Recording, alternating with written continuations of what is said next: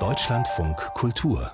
Fazit Zwei große Jahrestage wurden in den letzten Monaten in der Ukraine begangen, die unterschiedlicher nicht sein könnten. Vor 30 Jahren wurde das Land unabhängig und konnte sich zu einem demokratischen Staat entwickeln, auch wenn es durch die Annexion der Krim ins Strudeln geriet. Das andere Datum liegt 80 Jahre zurück, und zwar das Massaker in Babin Yar. Im September war Bundespräsident Steinmeier zum Gedenken in Kiew. Mit einer Erinnerungsstätte tun sich die Ukrainer allerdings schwer, und da kommt wieder das schwierige Verhältnis zu Russland zum Tragen. Thema war das heute auch bei einer Tagung zum Thema Erinnerung und Gegenwart in der Ukraine, mitorganisiert von Volker Weichsel, Redakteur der Monatszeitschrift Osteuropa. Guten Abend, Herr Weichsel. Guten Abend. Wir haben hier bei Fazit über die Schwierigkeiten einer Gedenkstätte schon einige Male berichtet. Wie wurde das denn heute Abend bei dieser Veranstaltung diskutiert?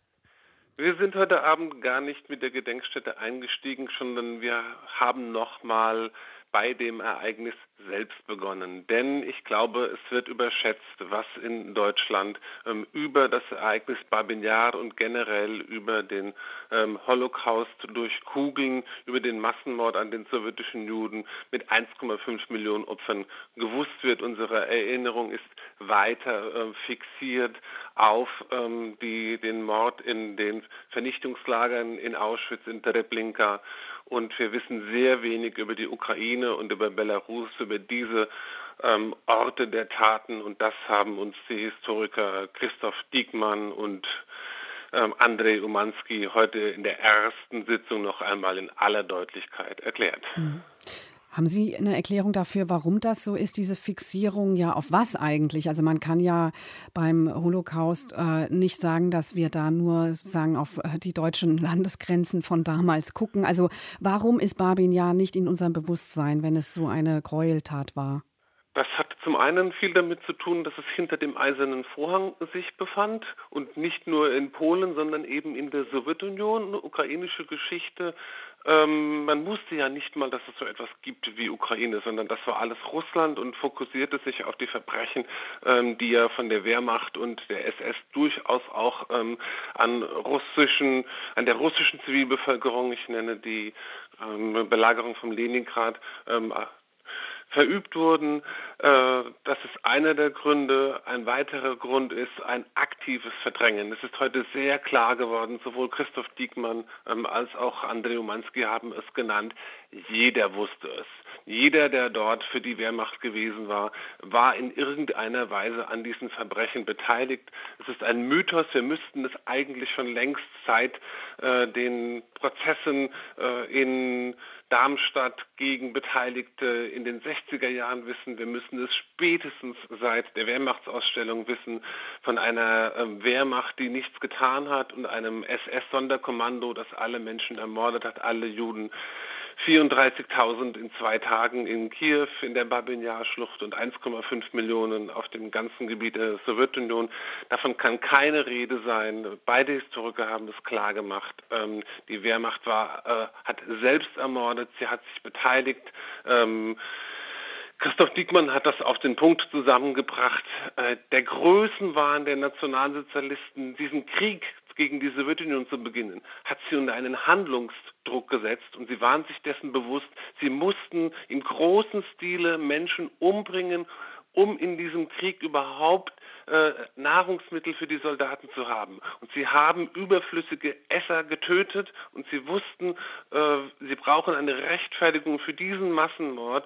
Und dort haben sie die Ideologie des Antisemitismus herangezogen, um zu rechtfertigen, warum so viele Menschen, die im Weg waren für die Kriegsführung, ähm, umgebracht werden. Mhm. Das hat Christoph Diekmann heute in aller Klarheit nochmal deutlich gemacht. Vielleicht interessant an dieser Stelle auch noch mal kurz auf die Sowjetunion zu gucken, wo äh, Babin ja, ja auch lange tabuisiert, tabuisiert wurde, beziehungsweise tabuisiert wurde, dass die Opfer jüdisch waren.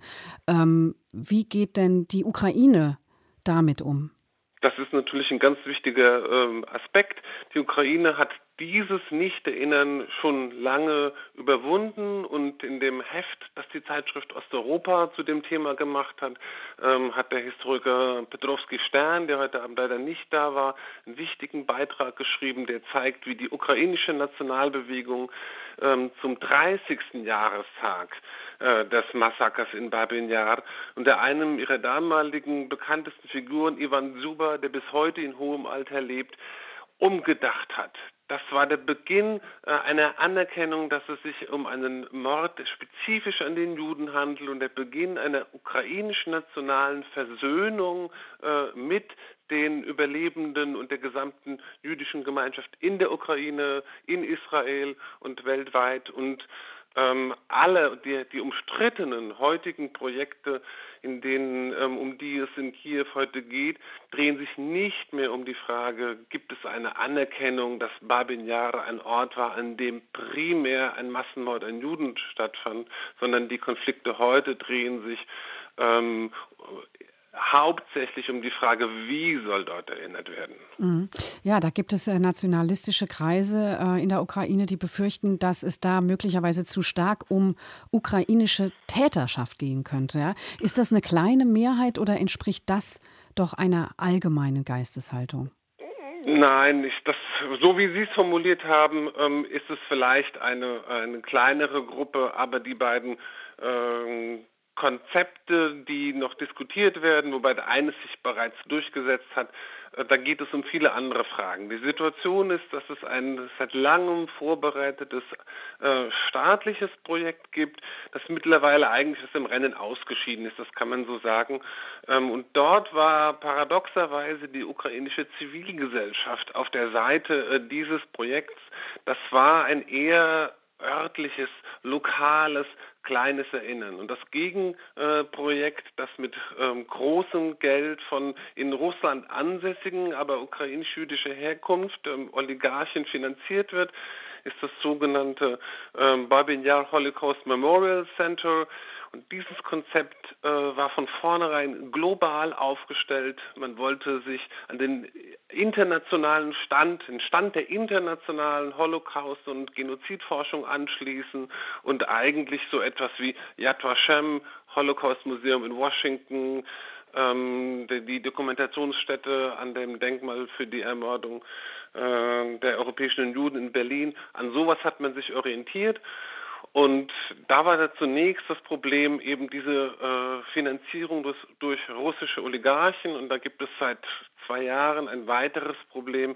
Und das ist, dass äh, die Leitung äh, einen neuen künstlerischen äh, Leiter eingesetzt hat. Und das ist der umstrittene ähm, russische Konzeptkünstler und Regisseur Ilya Chodanowski.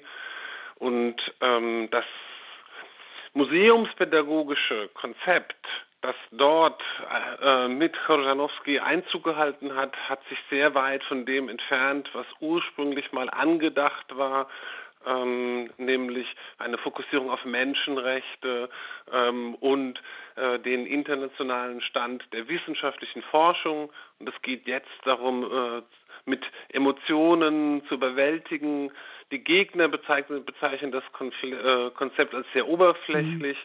Mhm. Ähm, Tatsache ist, dass die Äußerungen und all das, was man bis jetzt lesen kann, tatsächlich, es geht darum, man möchte mit Netflix konkurrieren, ähm, man wird alle technischen Möglichkeiten, die die moderne Welt bietet und auch äh, experimentelle Ergebnisse der Sozialpsychologie möchte man nutzen, um hm. äh, das Ereignis erfahrbar zu machen. Hm. Jeder, der dort hinkommt, soll spüren und fühlen und selber sich hineinversetzen, wie war das im äh, am 29. September ja. 1941, als dort tausende Menschen erschossen wurden.